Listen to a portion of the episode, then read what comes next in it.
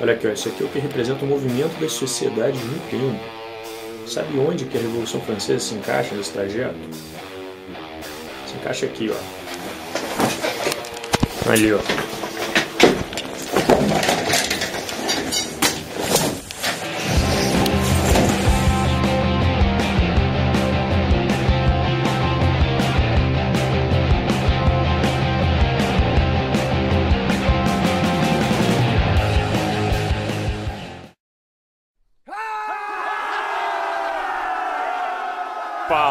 Galera! No último vídeo eu perguntei se o pessoal queria que eu continuasse com os vídeos de história e a grande maioria das pessoas respondeu que sim. E aqui estamos nós com mais uma edição e dessa vez falando sobre o episódio mais fodarástico da história. E se você não gosta, achava chato estudar essa porra no colégio, cara, me dá 15 minutos que eu vou te provar do porquê que essa parada é tão irada. Então sem mais enrolações, bora começar essa porra. Bom, a Revolução Francesa foi de fato um dos fatos mais importantes, um marco na história. Tão importante que em qualquer lugar que você procurar, você vai encontrar ela como um marco da passagem da Idade Moderna, que era onde tinha o sistema dos reis, o sistema feudal e tal, para a Idade Contemporânea, que é a que a gente vive hoje em dia, onde começaram as repúblicas e tal, essas coisas aí que a gente já sabe. Então, para entender a Revolução, você primeiro precisa entender o que precedeu isso. Qual era o cenário, quais eram os fatores que influenciaram. Uma revolução não é um negócio simples de fazer, tá ligado? Não é igual a maior parte das pessoas pensa que é, que é só pegar uma arma e partir pra rua, tá ligado?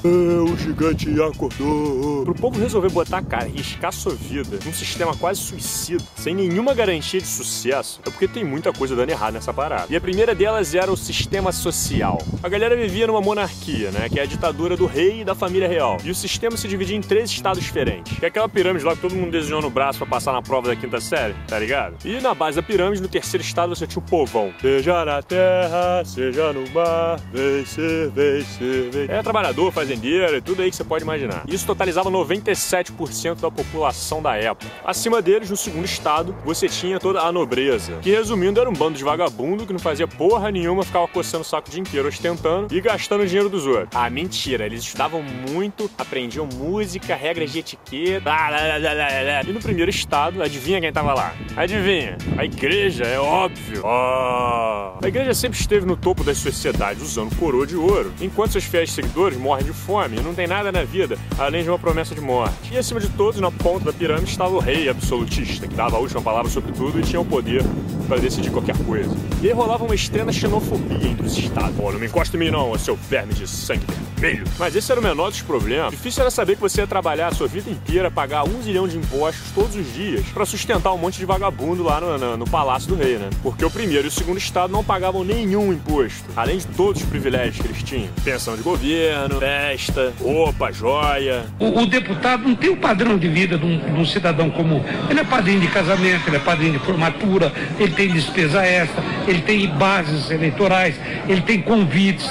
Então, é, eu duvido quem sobreviva com salário de 11, 12 mil reais. Legal, hein? Maneiro, hein? Mas pensa comigo, se esse motivo fosse suficiente para você gerar uma revolução, igual a francesa foi, isso já teria acontecido em vários países da Europa, porque todos eles viviam sob esse mesmo sistema monárquico. E agora que os fatores mais importantes começam a entrar em jogo, existe um elemento necessário, extremamente importante, para que mudanças aconteçam. E parece que as pessoas ignoram completamente esse fator.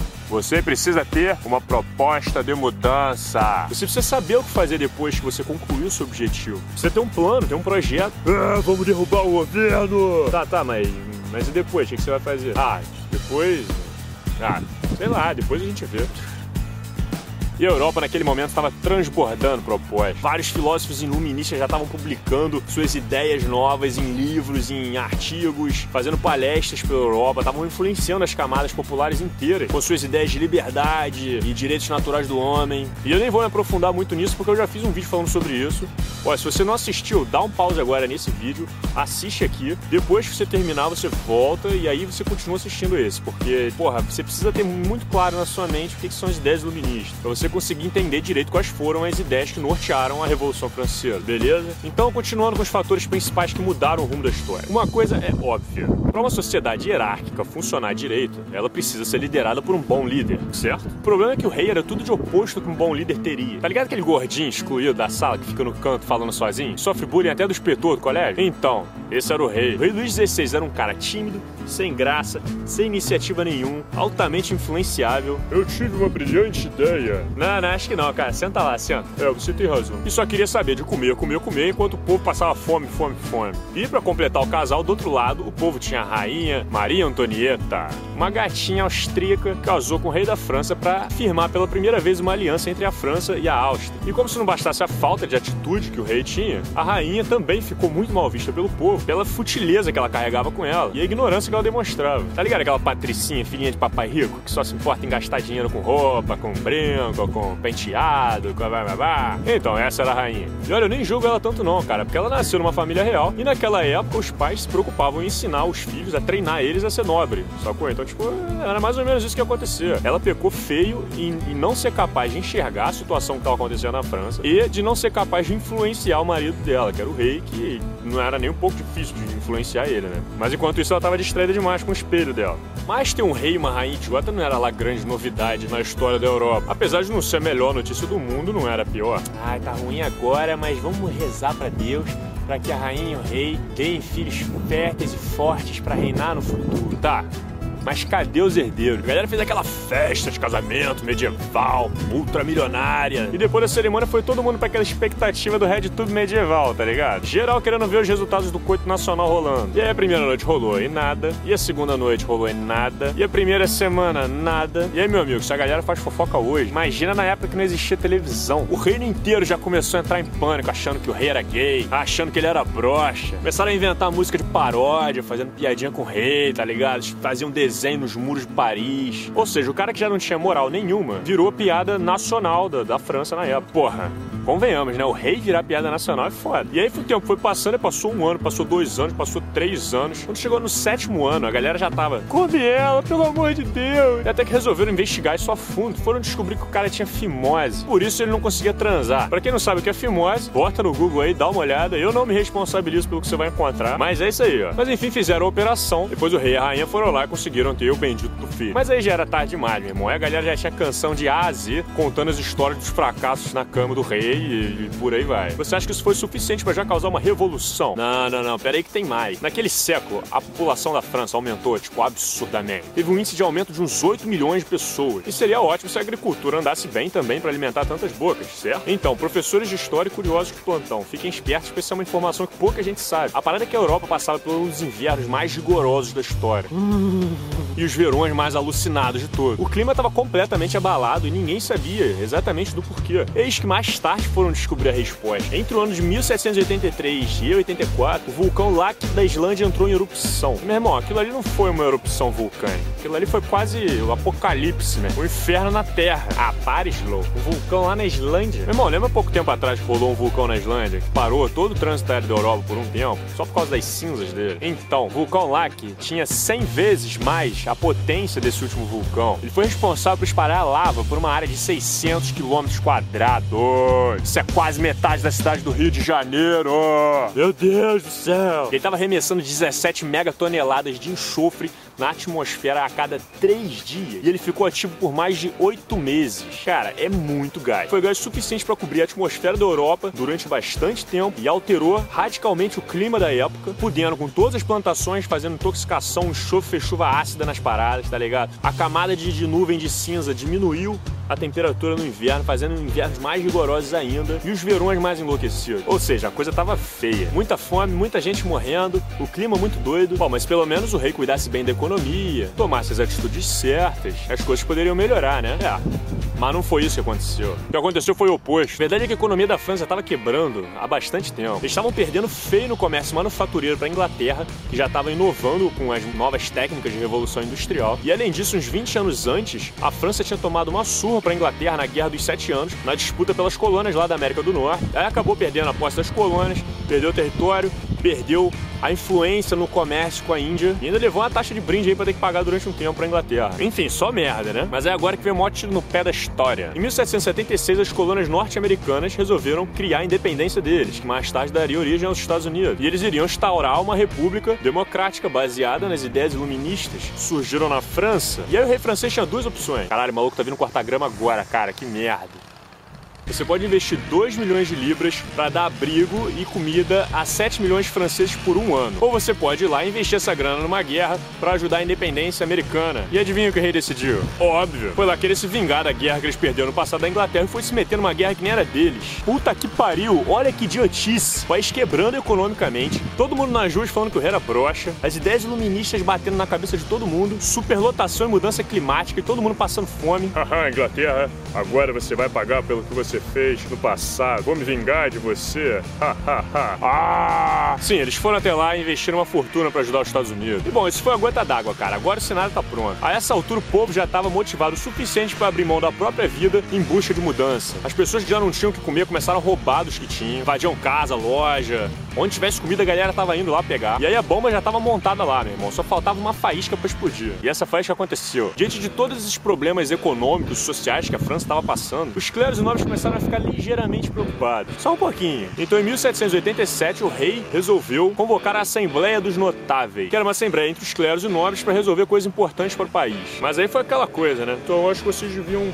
colaborar com alguns impostos por algum tempo, só para ajudar a economia, sabe? Eu? Tá maluco? Vou abrir mão das minhas riquezas? Vai pedir pro povão, porra. Ah, então tá, desculpa. Foi então que o rei resolveu convocar a Assembleia dos Estados Gerais, que era com a participação do povão também. E agora que essa história começa a ficar boa de verdade. O povão da época se dividia politicamente em girondinos, que representavam a alta burguesia, e os jacobinos, que representavam a baixa. E apesar de todas as diferenças ideológicas, uma coisa entre eles era consenso. Vamos mudar essas leis e garantir os nossos direitos. A Assembleia dos Estados Gerais era a oportunidade perfeita para o povo conseguir propor os ideais iluministas dentro de uma constituição e diminuir o poder do rei, do clero da nobreza, visto que a última Assembleia tinha acontecido há mais de 170 anos atrás. Era uma chance única. Mas não seria tão fácil assim. A logística era o seguinte: cada estado tinha direito a um voto. O primeiro votava, o segundo estado votava e depois o povão, que era 97%, votava também uma vez. E aí é óbvio que a nobreza ia se juntar com o clero eles sempre iam ganhar a porra das votações. Mas mesmo assim o povo tinha muita esperança nessa Assembleia. E eles tinham uma carta na manga. Essa carta na manga se chamava Maximilian Robespierre. Robespierre era um jacobino que tinha todas as características que uma pessoa perigosa tem. Ele tinha fanatismo, aparência, carisma, lábia e inteligência. Robespierre foi até a Assembleia como deputado representando o povo e munido de um monte de ideias iluministas para atacar na cara do rei. E comece a Assembleia. E discussão ali, discussão aqui. Nós exigimos que o primeiro e o segundo estado paguem impostos também. E o rei veio com a sua incrível e burra proposta e falou: a solução dos nossos problemas é aumentar os impostos em cima do terceiro estado. Que? Isso o povão enlouqueceu, meu irmão. Cara, eles não iam aceitar nunca uma proposta dessa. E ao mesmo tempo os clérigos nobres estavam tentando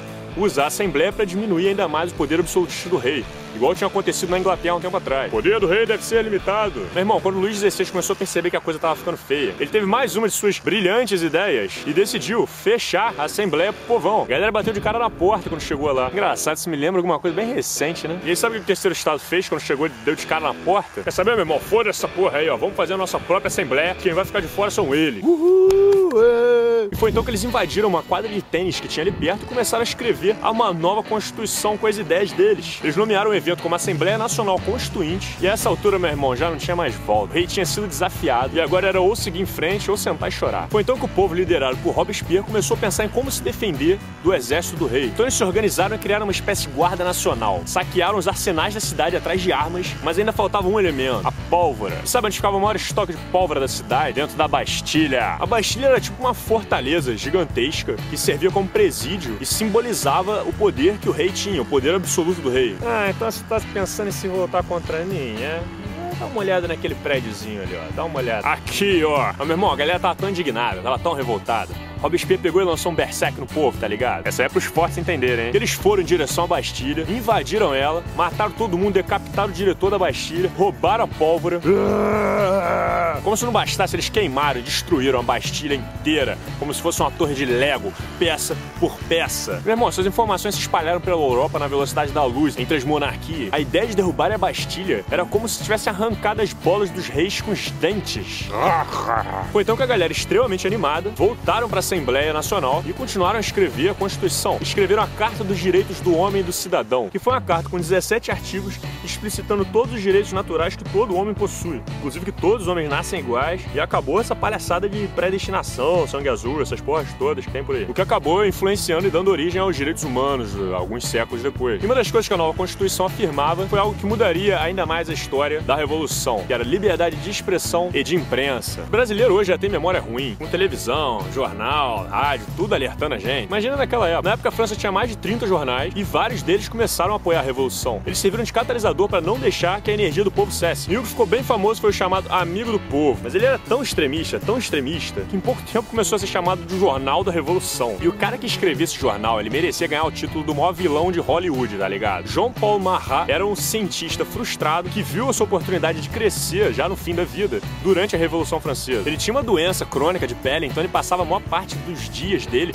dentro de uma banheira com uma água lá, com uma solução lá salina, escrevendo as edições do jornal. Hum Deixa eu ver quem que eu vou difamar hoje. Falava merda de todo mundo, ele botava o dedo na cara de todo mundo. Ele levantava o povão o tempo todo para se revoltar contra as coisas que o rei fazia. E isso acabou não deixando a poeira baixar em nenhum momento na cabeça do povo da França. Foi então que ele publicou que o rei estava se posicionando com seu exército para atacar as pessoas na cidade e controlar a revolução. E agora é que a parada começa a ficar tensa de verdade. O povo começou a se movimentar, a galera foi pra rua, começar a marchar até o Palácio de Versalhes, ficava longe pra caralho, que era onde o rei e a família real se escondia. Tipo os políticos em Brasília, tá ligado? E foram lá cobrar o rei, meu. Ó, agora é pras feministas de plantão, que adoram dizer que a mulher não tem participação nenhuma na história, segura essa aí, ó. Quem tava segurando a moral desse grupo, indo lá pro Palácio de Versalhes, era um grupo de mulheres peixeiras, que tinham tipo uns 4 metros de altura, meu irmão. As mulheres passavam o dia inteiro cortando peixe com um facão desse tamanho carregando caixote pra caralho. E eu queria ver quem é que ia se meter com essas mulheres lá na época. Vai lá tentar dar uma de machista e puxar o braço dela lá na noitada, vai, vai. E acabou que a galera chegou até o Palácio Versalhes em fúria total, tocando terror. Luiz 16, vou te fuder mais uma vez. Família real, senta aqui bem no meu pau. Maria Antonieta, vou comer tua. E a galera ficou lá acampada no jardim do palácio esperando uma resposta do rei. E acabou que o pessoal perdeu a paciência, cara. E aí, meu amigo, quem não aguenta o tranco, pega e volta pra casa. A galera invadiu o palácio. Estavam matando todos os guardas. Foram sedentos atrás do rei e da rainha. E por pouco não mataram eles também. Foi então que pegaram o rei e a rainha de refém, botaram lá na carroça e foram marchando de volta para Paris, cara, levando eles de volta para a cidade, para a capital. E a marcha de volta era tipo um contraste de, de marcha fúnebre pro, pro rei e pra rainha, né? E Réveillon em Copacabana pro povo. Chegando em Paris, o rei foi perdendo toda a moral dele com o povo, que ele já não tinha muita, e foi colocado quase como um escravo para assinar todos os papéis da nova Constituição que o pessoal tava produzindo. Aqui, Luizinho, assina esse aqui pra gente hoje, ó. E essas novas leis iam reduzindo cada vez mais o poder do clero dos nobres e elevando os poderes do povão. Foi então que o rei teve a brilhante ideia de tentar fugir pra Áustria, que era onde estava a família da rainha. Pedir ajuda pro sogrão para tentar recuperar a França. Olha aí, enquanto isso tá julgando teu genro aí porque ele não é rei, ó. Ó a merda que pode dar. Foi então que eles tentaram fugir na espreita numa noite, numa charrete, e o cu não passava nem uma agulha. Vê se tem alguém vindo aí, vê se tem alguém olhando aí. Mas foram pegos poucos quilômetros da fronteira e mandados de volta para Paris. Ah, voltou pro ponto zero? Ponto zero não, meu irmão, ele voltou pro ponto menos 200 para Paris. Agora, as poucas pessoas que apoiavam ele, viam ele como um traidor total, e quem ainda tinha esperança de querer retomar o poder e voltar à monarquia, percebeu que ele estava deixando o país ali na mão dos, dos revolucionários e, ó, fora Aqui, ó, pra população aqui, ó, pra população. Esse foi o último erro que o Luiz cometeu na história. Depois disso, só virou história. A Áustria ficou sabendo que tava rolando e com medo do que poderia vir a acontecer com a rainha Maria Antonieta, né, que era filha do, que era princesa deles, resolveu invadir a França. E foi então que Dom Tom, que é um personagem que já tinha bastante influência na época dentro da política, junto com Robespierre, resolveu incentivar todo mundo e mandar todas as pessoas para irem lutar nas fronteiras, os jovens, os mais velhos. E agora que a coisa começou a ficar sinistra, cara. As pessoas que ficaram em Paris começaram a desconfiar de todos que eram contra a revolução poderiam estar enviando mensagem para a Áustria, divulgando as estratégias de combate que estavam acontecendo ali, o que facilitaria uma possível derrota da França. Então a galera começou a prender todo mundo que desconfiasse, que tivesse qualquer ligação com a Áustria ou que fosse contra a, a ideia da revolução. Ai, porque eu acredito em energia astral, sabe? Astral, hã? Uhum, astral, hã? E até aí, tudo bem, né? O problema foi quando a Áustria começou a avançar nas fronteiras, começou a ganhar as guerras. A galera que estava em Paris pensou o seguinte, meu irmão, se a Áustria chega até aqui, a cidade está vazia, só tem gente presa aqui, essa galera toda vai se voltar contra a gente e vai dar merda. Então vamos matar todo mundo. Ah! Meu irmão, foi exatamente isso que eles fizeram. A galera fez uma carnificina do caralho. Começaram a matar todos os nobres cleros e pessoas que o nego achava que era traidor mataram todo mundo antes que a Áustria pudesse chegar em Paris, cara. Foi aí que Robespierre, que era o cara que estava tomando a frente política, né, da Revolução, resolveu botar em prática um instrumento chamado guilhotina. Ficou bem famoso depois da Revolução. E essa altura, Robespierre já estava ficando meio surtado já com a quantidade de acontecimento que estava rolando por causa da Revolução. E teve uma brilhante ideia. Todos os homens nascem iguais, todos merecem a mesma morte também. Que, assim, daí construíram a guilhotina, que seria responsável por matar as pessoas todas de uma forma igual, arrancando a cabeça delas fora. E depois, meu irmão, que já mataram uma porrada de clero, mataram a família real inteira, a Europa inteira já tava sabendo disso. A galera pensou, cara, tá na hora de dar um passo à frente. Vamos acabar logo com esse negócio de monarquia e vamos começar uma nova história na França. E como se derruba uma monarquia, destruindo o símbolo principal dela. Foi então que numa tarde ensolarada de Paris, levaram o rei para a guilhotina, na frente de todo mundo. Olha isso, cara. Há pouco tempo atrás existia um universo, uma barreira entre o povo e os cleros e tal, e agora o povo já tava botando o rei ali na frente para cortar a cabeça dele na frente de todo mundo. E meu irmão, na hora que a lâmina desceu e a cabeça rolou, a realidade já era outra. Foi nesse momento que caiu a ficha de que a revolução tinha marcado a história para sempre. E agora a briga era para ver quem ia assumir as rédeas e quem ia ficar para trás. Um fator bem comum de se encontrar em revoluções, se você der uma estudada em história, que acontece todos os momentos, é o grupo que tá liderando começar a ficar completamente paranoico com esse negócio de traição. Ele me olhou por mais de um segundo e meio.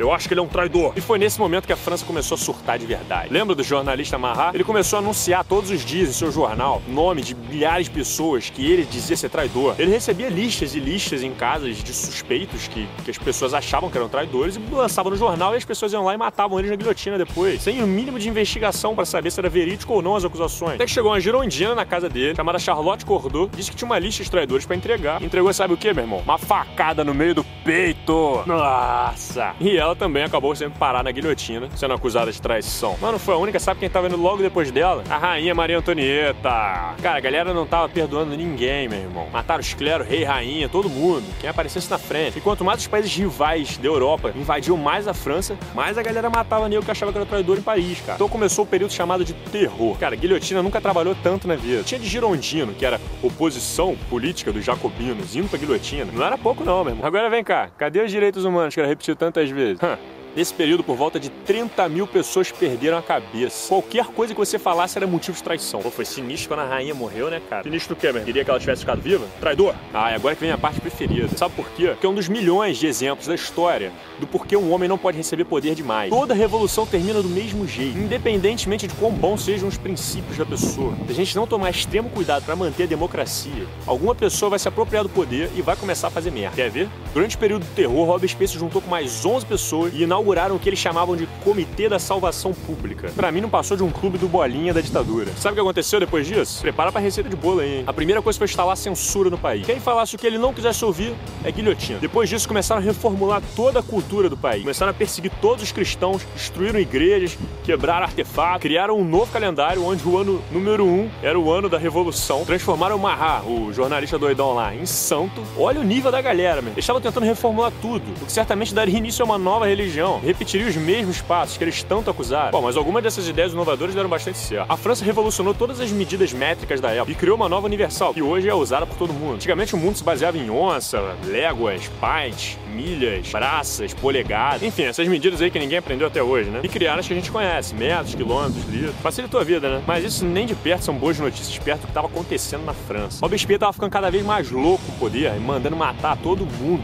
Até seu amigo Danton, que vinha acompanhando ele desde o começo da Revolução, se fudeu. Ô, ô Robespierre, acho que já deu, cara. Tipo, a França já tá mais estável. Não é matar tanta gente. O quê? Traidor? Foda, né? Ué, como assim a França tava mais estável, João? Sim, a essa altura as guerras das fronteiras estavam começando a ser mais controladas. Eles estavam começando a conseguir combater os exércitos dos países vizinhos, graças à ajuda de um militar que chegou a ficar muito conhecido na nossa história atualmente. O cara mais conhecido como Napoleão Bonaparte. E com menos pressão vindo das fronteiras, facilitou que as coisas começassem a se tornar mais estáveis. Mas não para Robespierre. Nessa hora, Robespierre despirocou de vez. Pra quem achou que eu tava exagerando com a nova religião, o cara lançou um feriado nacional que seria o culto à deusa da razão. E aí criou um cenário emblemático gigantesco, onde ele apareceu no topo de uma montanha como o maior propagador da palavra divina da razão. é por isso que eu amo o livro da Revolução dos Bichos, cara. Puta que pariu. Vocês querem apostar quanto comigo que o próximo passo dele seria se mudar pro Palácio de Versalhes? Cara, Robespierre foi completamente possuído pelo fanatismo. Ele decidia quem ia viver e quem não ia. Já tava se proclamando um deus, cara. Olha o que, que o poder faz com as pessoas. E olha, pra quem nunca assistiu Death Note, fica a dica aí, hein? Porque ilustra bem essa parada. Foi aí que até as pessoas que apoiavam ele falaram: Porra, aí não dá, meu irmão. Olha o que, que esse cara tá fazendo, cara. Bora se juntar e vamos acabar com essa história de uma vez. E não deu outra, meu irmão. Pegaram Robespierre no meio de um discurso e apresentaram ele a sua amiga tão íntima, Bye-bye. A guilhotina. E foi então que executaram o cara que foi o mais ativo durante a Revolução e foi o que mais ficou louco com ela ao mesmo tempo, dando fim a mais uma fase. Depois disso, a Revolução se acalmou bastante, a ordem foi assumida por grupos mais equilibrados, que não era muito difícil ser mais equilibrado o Robespierre, né? E as coisas só começaram a se agitar de novo quando um novo homem resolveu assumir o poder, mais conhecido como Napoleão Bonaparte, dando origem a uma nova fase. Mas aí é papo para outro vídeo, beleza? Bom, então é isso. Muito obrigado por ter acompanhado até aqui. Eu espero que eu tenha acrescentado alguma coisa a vocês. Porra, esse deu trabalho, hein?